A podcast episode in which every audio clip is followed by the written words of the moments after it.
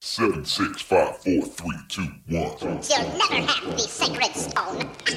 Oh, this you crazy mother. Hier ist der OMT Podcast mit brandneuem Stoff für eure Online-Marketing-Dröhnung zwischendurch. Heute mit dem OMT-Gründer Mario Jung.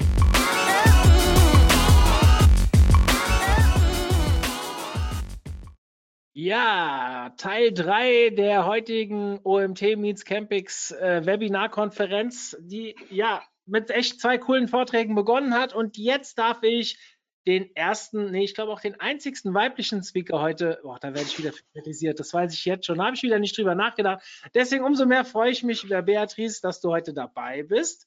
Und wir hatten ein spannendes äh, Vorgespräch zum Thema Kinder. Das ist immer sehr schön, ähm, weil wir hatten keine Technikprobleme. Und dann ist das immer sehr gut, wenn man sich einfach mal über andere Sachen unterhalten kann. Liebe Beatrice, ich freue mich, dass du dabei bist. Erstmal herzlich willkommen. Ja, guten Morgen. Ja, und jetzt haben wir das Thema Unternehmensblogs und das Neustrukturieren dieser. Also ich bin sehr gespannt. Wir selbst haben ja auch einen und mit dem OMT sogar noch einen zweiten und dementsprechend bin ich sehr gespannt, welchen Input du uns heute geben wirst. Ähm, ich will gar nicht so viel an der Zeit klauen, deswegen schalte mich weg und komme am Ende zu den Fragen wieder dazu. Viel Spaß! Ja, vielen Dank. Ja, guten Morgen bzw. Mahlzeit nochmal an alle zusammen. Ähm, Unternehmensblocks neu strukturieren, restrukturieren ist ähm, in meinen Augen ein sehr spannendes Thema. Ähm, gibt ja viele Unternehmen, die schon Blogs haben, die 10, 20 Jahre alt sind, ähm, die direkt am Anfang mit eingestiegen sind und gesagt haben, wir brauchen einen Blog. Und dann sind sie drauf losgeschossen ähm, und haben Content produziert, Beiträge produziert und ähm, in der Regel wild drauf losgeschrieben. Ähm, einen solchen Blog dürfte ich auch kürzlich übernehmen, also 2017 und ähm, habe mir im Rahmen dieses ähm, Blogs dann Gedanken gemacht, wie können wir es denn schaffen, dass ähm, diese Beiträge, die da drauf sind, auch wirklich sichtbar sind, ähm, weil der Blog war faktisch ähm, nicht so sichtbar, wie er hätte sein können bei der Anzahl von Beiträgen. Und ich bin auch ein Typ Mensch, der es gerne ähm, aufgeräumt mag. Und wenn man einen gewachsenen Unternehmensblock sich anschaut, ist der meistens alles über nicht aufgeräumt, so ein bisschen wie die Bibliothek, die ihr auch im Hintergrund ähm, von der Startfolie jetzt sehen könnt. Habe auch ein kleines Beispiel mitgebracht, was ich direkt am Anfang zeigen möchte, um zu zeigen, warum es in meinen Augen wichtig ist, Unternehmensblocks neu zu strukturieren und ähm, neu aufzubauen, um auch das Potenzial rauszuholen. Das ist ähm, ein ähm, Nischenblock, könnte man fast sagen, wo es um Freelancer-Themen geht. Und dieser Blog ist ähm, jetzt Moment, mein so, jetzt will meine Folie. Dieser Blog ist von, ähm, von dem Unternehmen Projektwerk, ist eine Freelancer-Plattform und die hatten, als ich 2017 den Blog übernommen habe, vor der Restrukturierung, ganze 3500 Beiträge. Ähm, diese 3500 Beiträge wurden im Schnitt von 40.000 ähm, ähm, Besuchern ähm, sich angeschaut und über die organische Suche kamen ähm, 17.000 Zugriffe. Haupttraffic-Kanal war in dem Fall ähm, der Newsletter, der einmal im Monat rauskam und ähm, verschiedene bezahlte Kanäle, aber über die organische Suche lief damals nicht viel. Jetzt sind es nur noch 76 Beiträge, habe also sehr massiv aufgeräumt, wie man sehen kann. Ähm, stattdessen sind es aber 59.000 Seitenbesucher und 35.000 also Zugriffe, die über die organische Suche zustande kommen ähm, ist von der Gesamtzahl her im Vergleich zu anderen Blogs mit Sicherheit nicht viel, was die organischen Zugriffe angeht. Ähm, ist mir auch sehr bewusst. Der Blog wird jetzt gerade neu aufgebaut. Wir sind gerade in einer Phase, wo neuer Content produziert wird. Ähm, bis zu diesem Zeitpunkt, ähm, wo wir gesagt haben, jetzt ist die Umstrukturierung abgeschlossen, wurde erstmal nur aufgeräumt, gelöscht, zusammengefügt, alles, was dazugehört. Ähm, das Schöne ist, es sind nicht nur die Zugriffszahlen gestiegen, sondern auch ähm, neben Ziele, die mit dem Blog verbunden waren, weil dieses Magazin, also Projektwerk hat ja eine, eine Plattform, wo, ähm, wo Projekte vermittelt werden und Ziel eines solchen Magazins ist es natürlich auch, ähm, die Menschen auf die Plattform selber aufmerksam zu machen und auch dieses Ziel wurde erreicht durch eine verbesserte Struktur in diesem Blog. Ähm, wie haben wir das erreicht? Hier geht es jetzt um die Maßnahmen, wie ich sie dort ergriffen habe. Diese Maßnahmen sind in vier Phasen unterteilt, in die Vorbereitung, in die Analyse, in die Umsetzung und in die Erfolgskontrolle. Zur Vorbereitung gehört dazu, dass man sich ähm, anschaut, was sind denn die Ziele, die Zielgruppe, Inhalt, Budget und Aufgabenverteilung. In der ersten Phase geht es erstmal grundsätzlich darum, so wie es auch bei einem, bei einem Neuaufsetzen eines Unternehmensblocks ist, welche Ziele werden denn überhaupt mit diesem Blog verfolgt? Ist es ein reiner Branding-Blog? Soll Vertrauen aufgebaut werden? Hat der Blog eine, eine, bestimmte, eine bestimmte Stufe in der ähm, Customer Journey zum Beispiel? Geht ja zur Kunden, zählt ja zur Kundengewinnung? Also was ist eigentlich das Ziel dieses Unternehmensblocks? Warum sollte ich Zeit und Geld in die Hand nehmen, um diesen Blog überhaupt aufzubauen? Denn reine Liebhaberei ähm, hat in meinen Augen zumindest ähm, im Business-Umfeld relativ wenig zu suchen. Wir wollen ja etwas damit erreichen. Ähm, wenn ich weiß, was das Ziel dieses Blogs ist, kann ich mir überlegen, wer ist denn überhaupt meine Zielgruppe? Ist es ein B2B-Blog? Ist es ein ähm, B2C-Blog? Ähm, welche Personen im Unternehmensbereich sind die Zielgruppe für meinen Blog? Sind es Einkäufer, sind es Verkäufer, sind es Controller, sind es wer auch immer? Und bei Privatpersonen ist es ähnlich. Was für ein Alter habe ich, was für ein Geschlecht habe ich an Zielgruppen. Ähm, also da geht es um die klassische Zielgruppendefinition in der ersten Phase, wenn ich mir die Frage stelle, was will ich denn mit diesem Blog überhaupt erreichen? Was für eine Daseinsberechtigung hat denn der Unternehmensblog? Insbesondere bei bestehenden ähm, Blogs ist das eine der wichtigsten Fragen. Welche Daseinsberechtigung hat denn dieser Blog, hat denn dieses Magazin, was ich hier online betreibe? Ähm, dazu gehört dann, wenn ich weiß, wer ist meine Zielgruppe, was interessiert meine Zielgruppe, was möchte meine Zielgruppe überhaupt von mir als Unternehmen wissen, ähm, welche Themen interessiert diese Zielgruppe. Aus diesen Themen wiederum ergeben sich dann Suchbegriffe. Ähm, welche Inhalte sollen denn überhaupt auf dem Blog sein? Nur weil sich meine Zielgruppe zum Beispiel für Kochrezepte interessiert und ich aber sage, nein, Kochrezepte ist aber nicht mein Themenschwerpunkt für mein Unternehmen, muss ich da keine Kochrezepte reinstellen. Ja, also um, das, das muss in, in, um, in Relation zu den Unternehmenszielen stehen, zu den Interessen der Zielgruppe. Darauf werden dann die Inhalte aufgebaut und ähm, welche Inhalte haben welche Priorität. Also hier geht es dann um das Thema Keyword-Recherche. Ähm, ich kann verschiedene Tools mit einbeziehen, um zu den passenden Keywörtern zu kommen. Ich kann, wenn ich einen eigenen Vertrieb habe, einen eigenen Kundenservice habe, kann ich ähm, diese Quellen hier an diesem Punkt anzapfen. Gerade ähm, Kundenservice und Vertrieb sind ganz wichtige Faktoren in der ähm, Themenbestimmung für einen Blog zumindest in meinen Augen, weil ich sage, niemand ist näher dran am Kunden als der Kundenservice und der Vertrieb. Und da bekommt man ganz, ganz viel mit, was dann die Zielgruppe eigentlich interessiert, worüber ich schreiben sollte.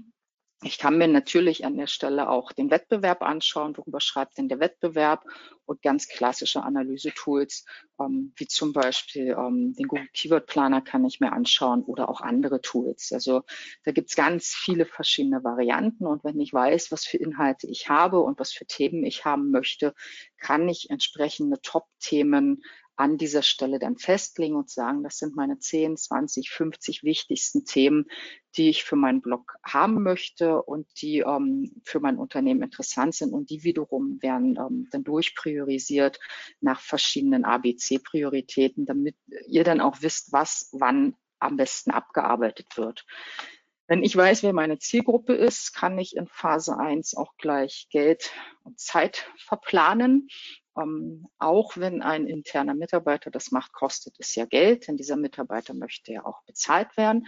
Ähm, eine feste Zeitplanung ist in meinen Augen unglaublich wichtig, denn wenn ich nicht hingehe und sage, wir haben die Anzahl x Stunden für den Blog im Monat zur Verfügung, wird das in der Regel sehr stiefmütterlich behandelt und dann kommt es mit der Optimierung nicht voran. Das, ähm, den Projektwerkblock, den ich am Anfang angeführt habe, da hatten wir im Schnitt acht bis zehn Arbeitsstunden im Monat vorgesehen, die dann auch kontinuierlich abgearbeitet wurden. Mal war es mehr, mal war es weniger.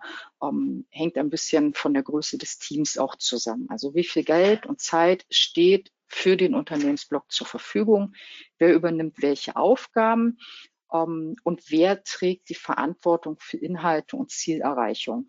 Auch das ist ähm, wichtig, weil wenn niemand Verantwortung trägt, führt sich auch niemand dafür verantwortlich, dass es ähm, gut vorangeht, dass es vorwärts geht und daher ähm, Zeit, Geld, Verantwortungsteilung, Aufgabenverteilung ist ein, ein wichtiges ähm, Kernelement in der ersten Phase der Blockoptimierung. Also wie ihr jetzt schon gesehen habt, die erste Phase geht sehr viel in die Planung rein, geht ähm, sehr viel da rein, was möchte ich überhaupt erreichen und wer ist für die Themen, die ich erreichen möchte, dann letztendlich auch zuständig. Wenn ich das weiß, kann ich schon in die zweite Phase reingehen und kann anfangen, mir den Blog, der jetzt ja schon besteht, entsprechend anzuschauen. So, und ich gehe als erstes in die Analyse und schaue, wie viel Content ist denn überhaupt vorhanden. Kann ich mit verschiedenen Tools prüfen? Kann ich, wenn ich ähm, ein Content Management System habe, auch direkt mit dem Content Management System prüfen? Ähm, wie viel Content ist denn überhaupt vorhanden? Welche Themen werden überhaupt bearbeitet? Gibt es ähm, zu einem Thema mehrere Beiträge? Wie alt sind diese ganzen Inhalte? Sind die Inhalte auf diesem Blog überhaupt für meine Zielgruppe relevant? Sind sie miteinander verlinkt? Werden sie von anderen verlinkt? Also in der zweiten Phase wird sehr, sehr viel analysiert.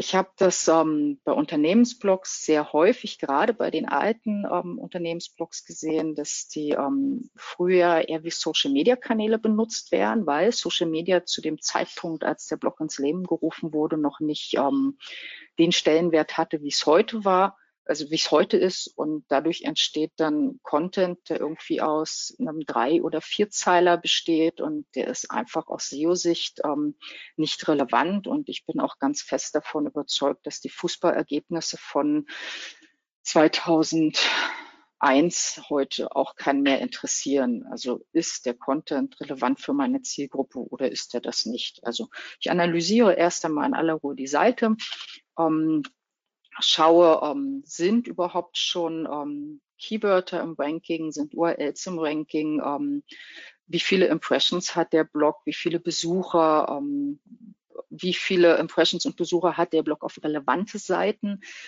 Das ist auch immer sehr wichtig, wenn ich ähm, ein, Unternehmensblog betreibe, wo es über das Thema Autoreifen geht und ich habe einen Beitrag zur zum Thema Fensterscheiben drin, warum auch immer. Und dieser, dieser Beitrag zu den Fensterscheiben rankt gut, nützt es mir für meine Unternehmensziele nichts. Und deswegen auch wirklich dieser Abgleich, ähm, wie viel ähm, Besucher und wie viele Impressions hat der Blog, Blog insgesamt und wie viel haben davon tatsächlich die relevanten Beiträge und wie sind da die Rankings. Um, ähm, hier sind schöne Tools, die man einsetzen kann, Google Analytics und die Google Search Konsole, aber eben auch klassische SEO-Tools, um, ähm, wie zum Beispiel Sistrix, PageRangers und um, ähm, diese ganzen, die ganzen vielen anderen SEO-Tools, die uns auch an der Stelle zur Verfügung stehen, die uns viele Informationen liefern. Was das Thema interne Verlinkung und externe Verlinkung und sowas angeht, ist der Screaming Frog ein schönes, schönes SEO-Tool zum, zum Einsetzen wo man auch gleich viele andere Sachen dann sehen kann innerhalb dieses bestehenden Unternehmensblocks. Was für mich ähm, sehr hilfreich war, war eine Content-Tabelle an, zu erstellen.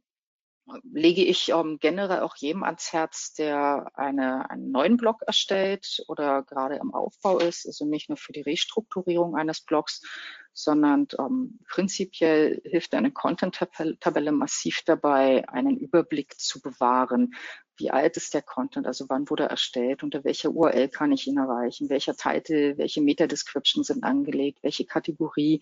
Dass man ähm, wirklich alles auf einem Überblick in einer Tabelle hat, um da dann auch ähm, später entsprechend zu priorisieren und diese Daten auch entsprechend zu aktualisieren. In meinen Augen ist eine Content-Tabelle das, das Kernstück eines, eines Unternehmensblocks, weil ähm, dort einfach alles übersichtlich aufgeräumt und auf einem Blick ist und jeder auch ähm, an dem Blog weiterarbeiten kann wenn ähm, Personalwechsel da sind, wenn Prioritäten verändert werden im Unternehmen, hilft diese Tabelle weiter, diesen Blog auch vernünftig zu pflegen und entsprechend auch Beobachtungen anzustellen. Wie sie im Detail aufgebaut ist, hängt letztendlich natürlich von eurem Blog ab und von, von euren einzelnen speziellen Bedürfnissen. Aber ich kann es nur wiederholen, die ist unglaublich wichtig in der Pflege und Neustrukturierung eines Blogs. Und dann ist die Phase zwei im Prinzip auch schon abge ähm, abgeschlossen. Also diese Vorbereitungszeit ähm, kostet ein bisschen Zeit und ist ein bisschen Aufwand. Und dann geht's aber letztendlich auch schon in die Blockoptimierung rein. Und die Blockoptimierung ist in meinen Augen einer der spannendsten Bereiche, wenn es ähm, um Unternehmensblocks geht. Also ähm, grundsätzlich auch hier sind viele, viele Dinge dabei, die ich auch bei einer Blog-Neuerstellung ähm, berücksichtigen soll. Also wie soll der Blog strukturiert sein? Welche Kategorien brauche ich? Welche Klicktiefen sollen da sein? Ähm, wie ist die interne Verlinkung? Ähm, gerade bei den Klicktiefen muss ich dafür sorgen, dass wichtige Themen nicht zu weit versteckt sind, dass die gut erreicht sind. Ich kann über die interne Verlinkung ähm, steuern und Signale geben, welcher Content mir als Unternehmen am wichtigsten ist, ähm, indem ich entsprechend die, die Beiträge miteinander verlinke und bestimmte Beiträge besonders stark verlinke. Auch da ist der Screaming Frog wieder sehr, sehr gut geeignet, weil man ähm, da ähm, auch die, die, die Wertigkeit ähm, sehen kann, ähm, die diese Beiträge dann in den, innerhalb des Unternehmensblocks haben, also wie, wie stark die Linkkraft ist, wie stark die interne Verlinkung ist. Wie soll der Content selber strukturiert sein? Welche, also sollen Bilder drin sein? Welche Bilder, Grafiken, Texte? Ähm, da gibt es ganz viele Entscheidungen, ähm, die ihr an dieser Stelle trefft. Und eine ähm, der wichtigsten Entscheidungen ist zum Beispiel, welcher Content bleibt bestehen, welcher Content wird gelöscht. Ähm, habt ihr am Anfang gesehen von den dreieinhalbtausend Beiträgen, die ich ursprünglich auf dem, ähm, auf dem Blog übernommen hatte. In dem Beispiel sind am Ende nur noch 79 übrig geblieben, ähm, die jetzt wieder Stück für Stück aufgebahrt werden. Bei einigen ähm, Beiträgen war es leichter, sie zu löschen. Ähm, andere wurden zusammengeführt zu einem Inhalt. Ähm, aber ganz klar die Frage, wenn ich einen bestehenden Blog neu strukturiere, werde ich mich zwangsläufig von Themen trennen und werde sie auch knallhart rauslöschen. Und ähm, das fällt vielen sehr, sehr schwer, gerade wenn, wenn die Blogs auch ihre, als ihre Babys betrachtet werden. Ähm, was wird optimiert? Was wird überarbeitet? Welche Inhalte können zusammengefügt werden? Und welcher Content wird neu erstellt? Diese Themen könnt ihr, ähm, also diese Fragen könnt ihr eigentlich nur beantworten, wenn ihr in Phase 1 und in Phase 2 euch sehr gut vorbereitet habt. Wenn ihr wisst, was wollt ihr überhaupt für Inhalte haben, was sind für Inhalte überhaupt da, nur dann könnt ihr in Phase 3 die Entscheidungen treffen, welche Inhalte sollen denn überhaupt da bleiben, was kann zusammengefügt werden, was wird überarbeitet diese ähm, Entscheidungs, ähm, auch für diese Entscheidung ist wiederum ähm, eine feste verantwortliche Person sehr wichtig, weil diese Person dann einfach am tiefsten und am festen im Thema drin ist und am besten weiß, was für den Blog dann auch gut ist und was nicht gut ist und was zielführend ist und was eben am Ziel vorbeigeht. Nachdem dann die Entscheidungen getroffen wurden, ähm, geht dann ähm, in Phase 3 auch die Umsetzung los, sprich Artikel werden gelöscht, zusammengeführt, überarbeitet, neu erstellt. Die Content-Tabelle wird gepflegt und was an der Stelle ganz, ganz wichtig ist, produziert bitte keine 404-Fehler. Also wenn ihr Beiträge löscht, ähm, Beiträge zusammenfügt, achtet darauf, dass diese Beiträge ordentlich umgeleitet werden wenn ihr neue Kategorien erstellt und die, ähm, die URLs vorher so aufgebaut waren, dass der, dass der Kategorietitel auch mit in dieser URL drin ist, achtet darauf, dass auch diese ähm, URLs vernünftig umgeleitet werden, damit tatsächlich keine Fehler passieren. Falls ihr irgendwo noch Backlinks habt und die Leute die Webseiten direkt aufrufen und dann auf einer Fehlerseite landen, das ist ähm, erstens unschön für den Nutzer, der den Blog aufruft und ähm, es sendet zum Zweiten auch keine guten Signale an Google und Co. Und von denen wollen wir ja schließlich mit unserem Blog und mit unseren Themen gefunden werden. Und wenn wir massenweise 404-Vierer produzieren, ähm, mögen das die Suchmaschinen nicht sonderlich, weil sie ja ihren Nutzern auch entsprechenden ähm, Content ausliefern wollen. Also Ganz wichtig, keine 404-Fehler produzieren, Content-Tabellen ähm, pflegen und in der Content-Tabelle am besten die Beiträge, die man gelöscht hat, nicht rauslöschen, sondern vermerken, dass sie gelöscht wurden und wohin, die URL von diesem Beitrag weitergeleitet wird, auf welchen anderen Beitrag oder auf welche andere Seite. Und wenn dann der Blog entsprechend, ähm, wenn, wenn dann die Umsetzungsphase entsprechend erfolgt, ähm, kommt dann auch schon die Erfolgskontrolle. Bei der Erfolgskontrolle ähm, werden ähm, die Kennzahlen entsprechend abgeglichen. Also ähm, sind, werden die Ziele erreicht, die wir erreichen wollten? Ähm, sind die organischen Zugriffe zum Beispiel gestiegen? Bleiben die Leute auf unserer Seite? Ähm, machen sie eine Handlung? Tragen sie sich für einen Newsletter ein? Wie auch immer die Ziele im Vorfeld definiert wurden, das wird in der Phase der Erfolgskontrolle ähm, dann entsprechend überprüft und durchgeführt.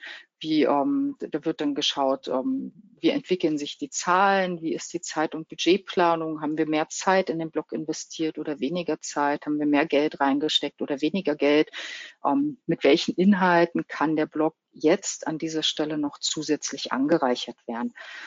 Ähm, diese Erfolgskontrolle erfolgt immer mal zwischendurch. Also das, was ich hier jetzt sage, ist kein, wir machen das jetzt einmalig, und dann ist Feierabend, danach machen wir nie wieder was, sondern es ist immer ein fortwährender Prozess ähm, in diesen Phasen, wo immer wieder überprüft wird, wo stehen wir denn jetzt, sind unsere Ziele erreicht, korrigieren wir unsere Ziele vielleicht nach, ähm, müssen wir an der einen oder anderen Stellschraube nochmal ähm, drehen?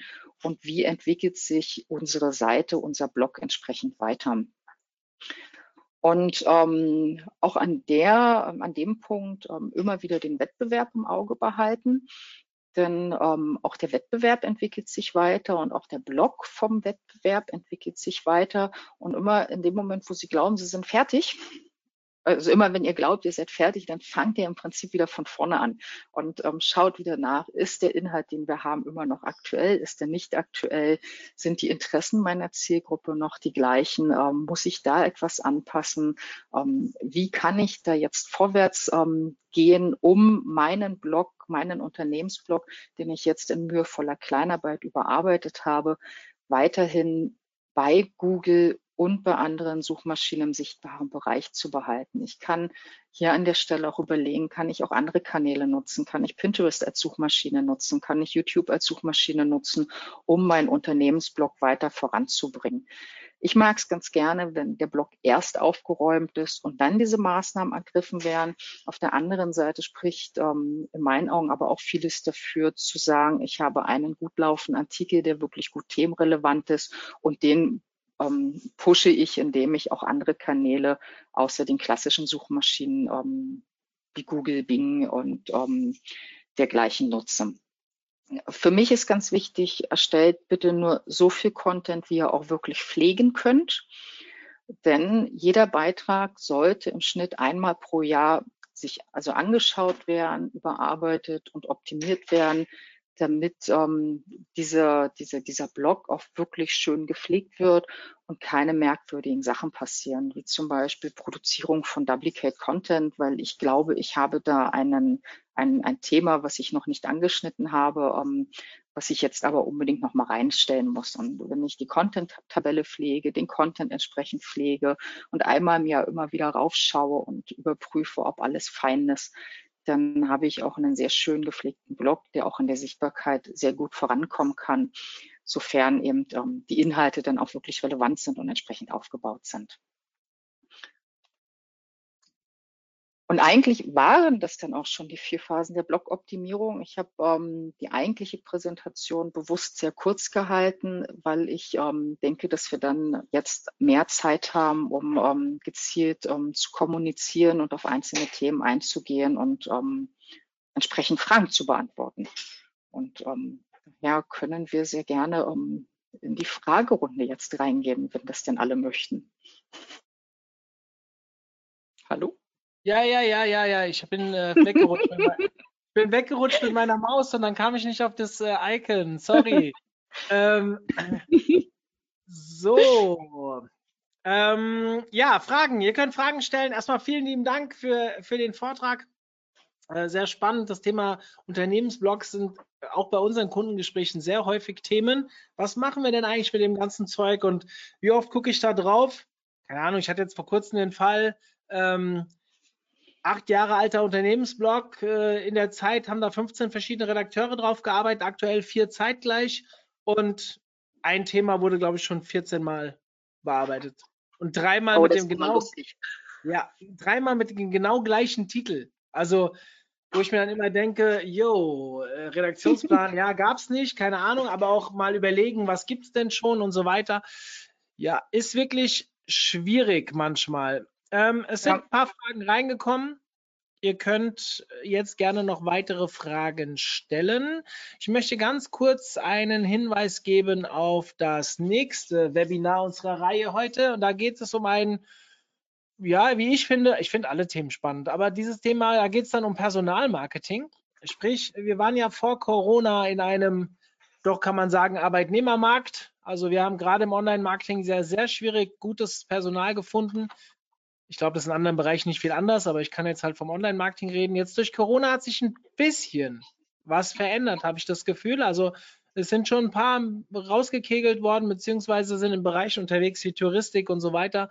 Wir haben selbst hier, ich glaube, drei Einstellungen gemacht während der Krise und suchen auch weiter. Ähm, ich finde, es ist ein spannendes Thema und dementsprechend freue ich mich, dass mit Michael Kohlfürst jemand dabei ist, der sich sehr ausgiebig mit dem Thema beschäftigt und auch SEO-Hintergrund hat, dementsprechend ähm, sehr, sehr gut in unsere äh, Reihe heute reinpasst. Und ich werde euch gleich, wenn Beatrice die nächste Frage beantwortet, mal den Link hier in den Chat posten. So, es sind ein paar Fragen reingekommen. Ja. Ähm, du meintest, dass dir die 35.000 organische Suche noch zu wenig sind. Welche Schritte hast du für die Zukunft geplant, um diese zu steigern? Ja, also tatsächlich geht es in dem Fall um, um, um neuen Content, um neuen ähm, zielgruppenrelevanten Content. Also ähm, in dem Fall ist es, ähm, um, um bei dem Freelancer-Beispiel zu bleiben, ist es die Frage, was interessiert Freelancer und ähm, dann entsprechend passenden Content für diese Ziel, für diese Zielgruppe auch zu produzieren. Also es können so banale Themen sein wie ähm, was ähm, kann ich als Freelancer, um jetzt bei der Corona-Krise ähm, zu bleiben, tun, um effektiv mit Kindern im Homeoffice zu bleiben, äh, zu, arbeiten. Wir hatten im, ähm, im März hatten wir einen Artikel drin, beziehungsweise der ist immer noch online, da ging es um, um Soforthilfen für Freelancer. Also da geht es an der Stelle darum, ähm, neuen relevanten Content dann noch zu produzieren um dann über diesen neuen relevanten Content dann ähm, entsprechende Zielgruppen zu erreichen. Und mit dem bestehenden Content ist es wichtig, dann in die Top-Position reinzukommen. Im ersten Schritt war das Aufräumen oder im ersten Schritt ist das Aufräumen. Wenn das Aufräumen absolviert wurde, müssen alle Beiträge so optimiert werden, dass sie mindestens auf Seite 1 kommen, idealerweise in die Top-Rankings. Mhm. Und darüber kommt dann der organische Traffic rein. Mhm. Es fragen sehr viele nach den Folien. Dürfen wir die bereitstellen im Nachgang? Ja, natürlich. Dann schick sie mir bitte als PDF, dann lade ich das Mhm. unter die Aufzeichnung.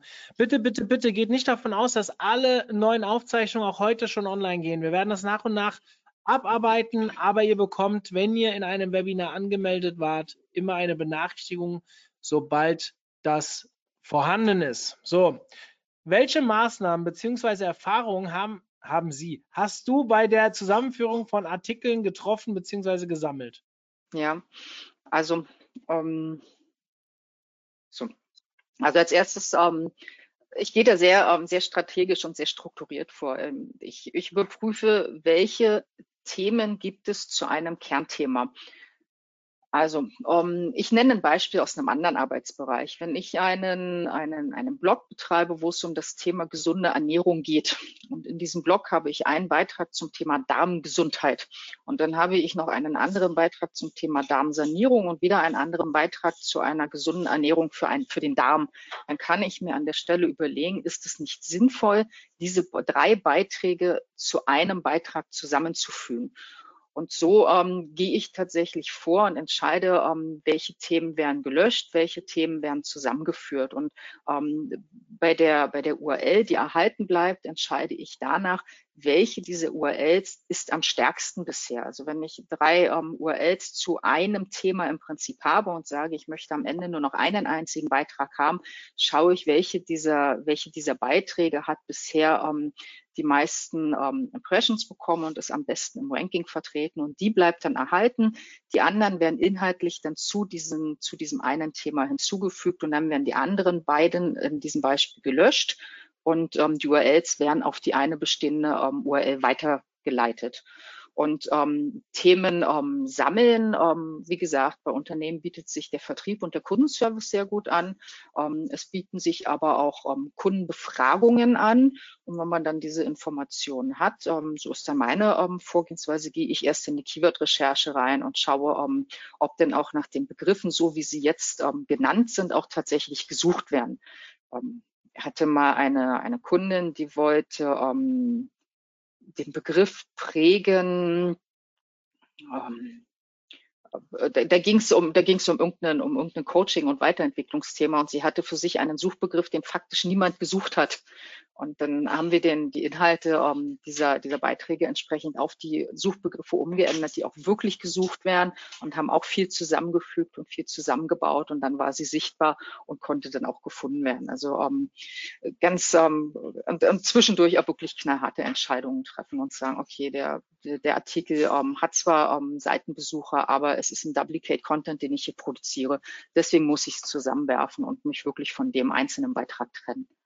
Mhm. Wie erstellst du Cluster für Keywords?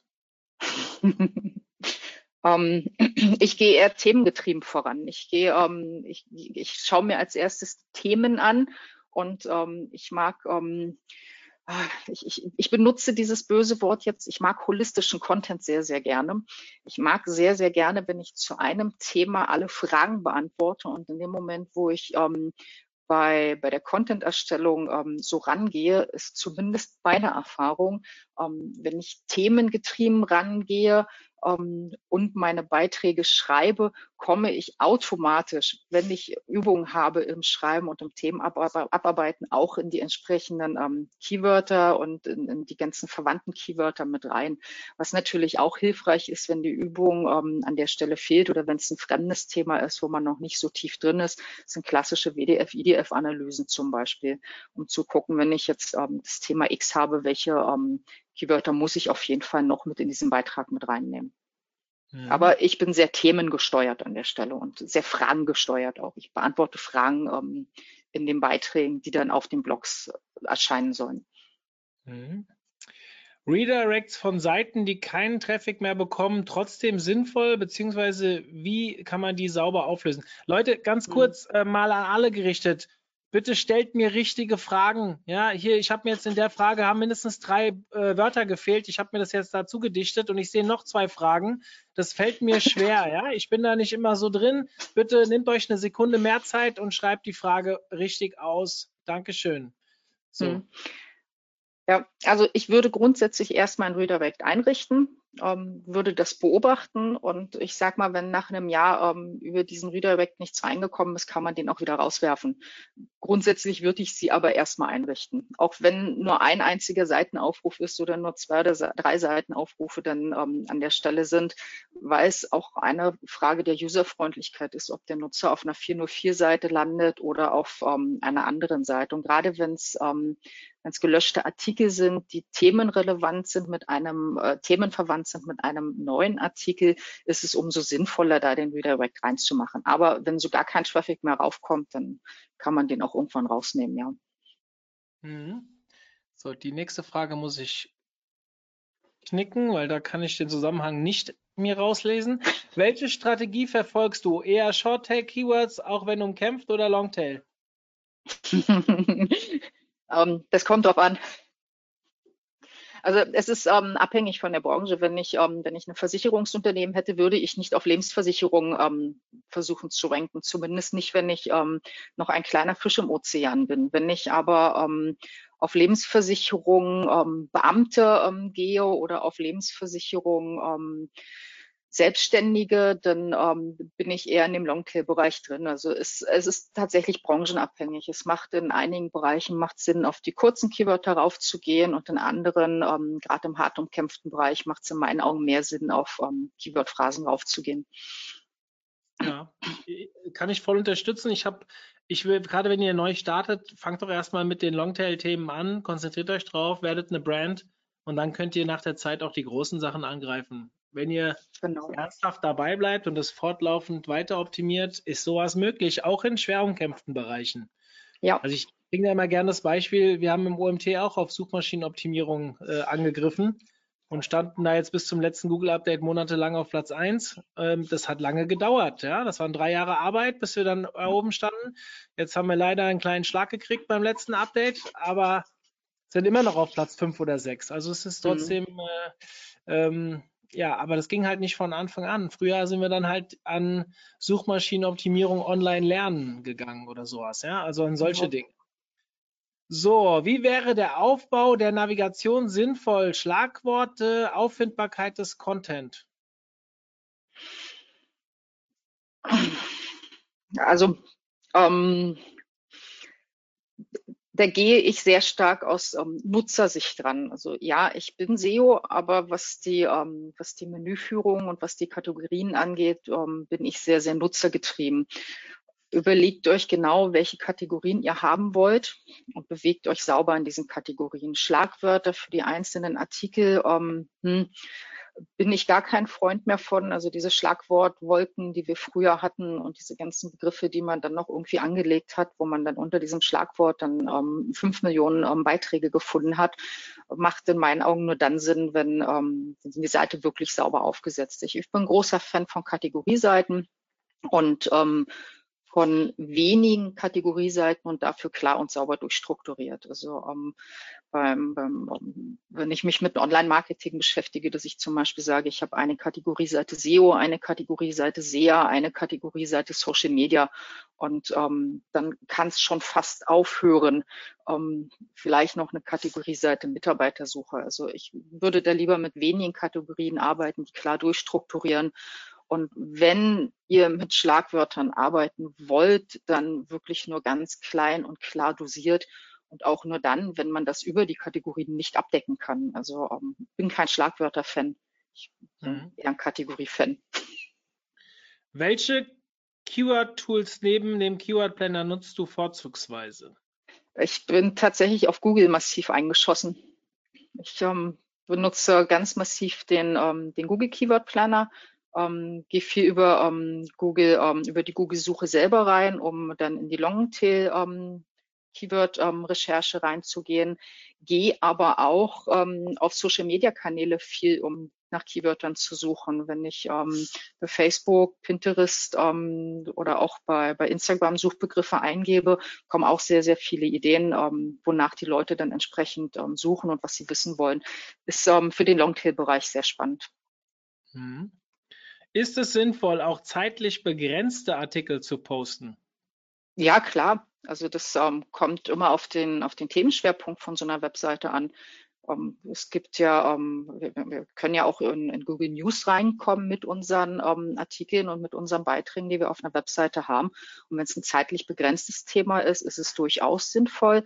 Ich würde mir dann aber sehr viel Gedanken über die URL-Struktur der Webseite machen, damit ihr ähm, dann keine ähm, fünf Millionen verschiedenen URLs produziert und dann wieder rausnehmt und Weiterleitungen einrichten müsst und und und, sondern ähm, würde dann an der Stelle mir sehr viel Gedanken über die ähm, URL-Struktur machen, ob man vielleicht einen Bereich hat, der News-Bereich ist, wo dann ähm, solche Themen, die dann nur für vier Wochen oder für sechs Wochen ähm, online sind, dass man die unter, immer unter derselben URL veröffentlicht. Mhm. Du sprachst davon, möglichst keine Seiten auf 404-Fehler laufen zu lassen. Wäre es denn ein Problem, wenn sichergestellt wird, dass sie nicht intern und extern verlinkt sind und sie temporär bei Google aus dem Index genommen werden? Eine 301-Weiterleitung macht ja nur Sinn, wenn es thematisch einigermaßen passt. Hm. Ja und nein. Also es ist eine sehr, ähm, sehr schwierige Frage, eine sehr komplexe Frage. Ähm, auch da bin ich ähm, usergetrieben. Aus SEO-Sicht, ähm, ja, meine Güte, wenn kein Traffic raufkommt, kommt kein Traffic raus. Und wenn es nicht im Index ist, ist es nicht im Index drin. Aber was ist denn, wenn sich jemand genau diese URL bei sich abgespeichert hat und ähm, das immer wieder aufrufen möchte und da immer wieder reinschauen möchte? Dann habe ich eben diesen 404-Fehler, der ja auch dann ähm, entsprechend ähm, bemerkt wird, zumindest von den Nutzern, die dann etwas unzufrieden sind. Also ähm, siehst du das, Mario?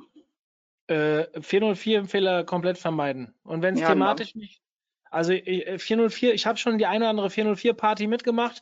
Ähm, und das kann sehr schlecht nach hinten losgehen. Ja, es stimmt. Es gibt ganz viele, die auch diese Meinung vertreten bei Produkten, die nicht mehr zurückkommen in den Shop. Die kann man auch 404 laufen lassen. Jo, kann man machen, würde ich nicht tun. Ähm, Ja, Paradelösung. Ich habe da einfach ein besseres Gefühl dabei. Ich glaube, dass wenn man zu viele 404-Fehler produziert, äh, dass das, ein Zei dass das suggeriert, dass man seine Seite nicht im Griff hat. Ähm, so ist meine Meinung zu dem Thema. Äh, ich weiß, dass es sehr erfahrene SEOs gibt, die das ein bisschen anders sehen. Am Ende probiert es aus. Ja, also wenn ihr natürlich, es ist halt immer so ein bisschen schwammig, wenn ihr am Ende ähm, äh, Ranking-Verluste habt und die, die könnt ihr halt nicht perfekt zuordnen, weil ihr gerade zu viele Maßnahmen äh, an eurer Seite äh, betreibt, dann äh, kommt ihr halt immer ja in Probleme rein. Also ich kann euch sagen, das aktuelle Core-Update hält uns ja sehr auf Trab, den OMT besonders, weil wir sehr stark verloren haben, obwohl wir dachten, dass wir sehr, sehr guten Content produzieren und ähm, äh, mittlerweile auch in der Branche starke Brand haben, aber wir haben einen richtigen Schuss gekriegt. Und da gibt es Ja. jetzt am Wochenende, habe ich mit zwei, drei wirklich erfahrenen SEOs zusammengesessen oder mich zusammen telefoniert und äh, über mögliche Gründe gesprochen. Und es ist sehr interessant, was die dir drei verschiedene Leute für drei unterschiedliche Ansätze geben. Und ich zu jedem dieser Ansätze Sachen widerlegen konnte. Plus, dass wir über die ganze Plattform verloren haben, nicht nur in einzelnen Artikeln. Und es eigentlich nur einen Ansatz gibt bei uns, der über die ganze Plattform auch aktuell ein Problem darstellt. Aber der ist eigentlich in meinen Augen nicht so krass, dass es, also ihr hört schon raus. Und wenn ich jetzt ein Unternehmen habe wie jetzt den OMT, der aktuell gefühlt ze- zeit, zeitgleich acht verschiedene Kampagnen fährt, ähm, ich kann das nicht zuordnen irgendwann. Und genau hier kommen wir halt in diese Thematik rein. 404-Fehler ähm, werden aus einem bestimmten Grund in der Search-Konsole ausgewiesen. Und ich glaube nicht, dass es dort ausgewiesen wird, damit ihr die dort sammeln könnt. Ja und, und wenn man gar nichts weiß, wo man das hinleiten soll, dann einfach auf die Startleite, Startseite weiterleiten. Also ja, man kann ist, davon, äh, du kannst davon ausgehen, dass es dann eh äh, aus dem Index rausfliegt, aber es tut ja keinem weh. Ja, ihr behaltet die Leute dort, wo ihr seid oder wenn ihr eine viel, ja, nee, nein, lasst mal das. Also ich glaube, es am besten keine produzieren, sehe ich ähnlich, ja. gut. Ähm, wir haben noch ein paar Sachen. Wie viel Zeit habe ich noch? Ich habe noch für ein, zwei Fragen habe ich noch Zeit. Ich werde nicht alle Fragen stellen können. Tut mir leid, es sind so viele Sachen reingekommen. Da fehlt uns heute ein bisschen die Zeit für, aber zwei, drei Sachen können wir noch machen. Ist ein Corporate Blog aus SEO-Sicht besser direkt auf der Unternehmenswebseite oder auf einer eigenen Domain aufgehoben? Was ist deine Empfehlung? Ja, auch da haben wir zehn SEOs, ähm, zehn Meinungen. Ähm, hat beides Vor- und Nachteile. Also ähm, es ähm, zehn SEOs, zehn Meinungen. Ich habe bisher ähm, keine Unterschiede gesehen, ob es jetzt auf dem eigenen, auf der eigenen URL ist oder eine separate URL hat. Ähm, also äh, aus meiner Erfahrung habe ich bisher keinen Unterschied gesehen. Das Einzige, was schöner aussieht, sind dann ähm, die Sichtbarkeitswerte bei den verschiedenen Tools, weil dann beides zusammengezählt wird. Ähm, aber ähm, ich persönlich habe keinen Unterschied gesehen bis jetzt. Mhm. Dann zeige ich dir mal ein gutes Beispiel demnächst. Ich habe Okay. ein, also ich bin ein ganz großer Gegner von Subdomains. Habe gerade die Diskussion am Wochenende gehabt, ob wir nicht unseren Agenturfinder oder bestimmte Unterthemen, äh, diese Gutscheinproblematik, die es letztes Jahr gab, zum Beispiel ähm, hart diskutiert wurde, dass der Fokus jetzt auf einmal Gutscheine anbietet, quasi seine Plattform seine Plattform Mhm. anbietet, um irgendwelchen Gutscheinbetreibern äh, mehr Reichweite zu geben. Das wurde ja, soweit ich Das weiß, geht voll in die Hose jetzt. Genau, das geht in die Hose. So, und jetzt ist die Diskussion, ob wir vielleicht, weil wir so viele Mas äh, Unterseiten beim Agenturfinder aufgebaut haben, dass wir deswegen vielleicht beim OMT verloren haben könnten. So, dann sehe ich aber auf der Mhm. anderen Seite, dass eine T3N, die einen Shop hinten dra dran macht, auf äh, Verzeichnisstruktur, kein, äh, 15% gewonnen hat bei dem Update. Also das macht für mich wieder, ist wieder so ein Gegenbeispiel. Ja. Ähm, grundsätzlich finde ich, ist der Unternehmensblock nah genug am Unternehmen dran, um ihn in der Verzeichnisstruktur zu lassen. Und wenn ihr euch mal anschaut, wie sich Rankings in einem Blog entwickeln, wenn er vorher auf einer Subdomain war und ihr legt ihn dann auf ein Verzeichnis, dann springen die Ergebnisse manchmal sehr deutlich. Und ich Mhm. habe gerade einen Fall hinter mir, wo es ums Sechsfache ging. Also das ist ein, Wow.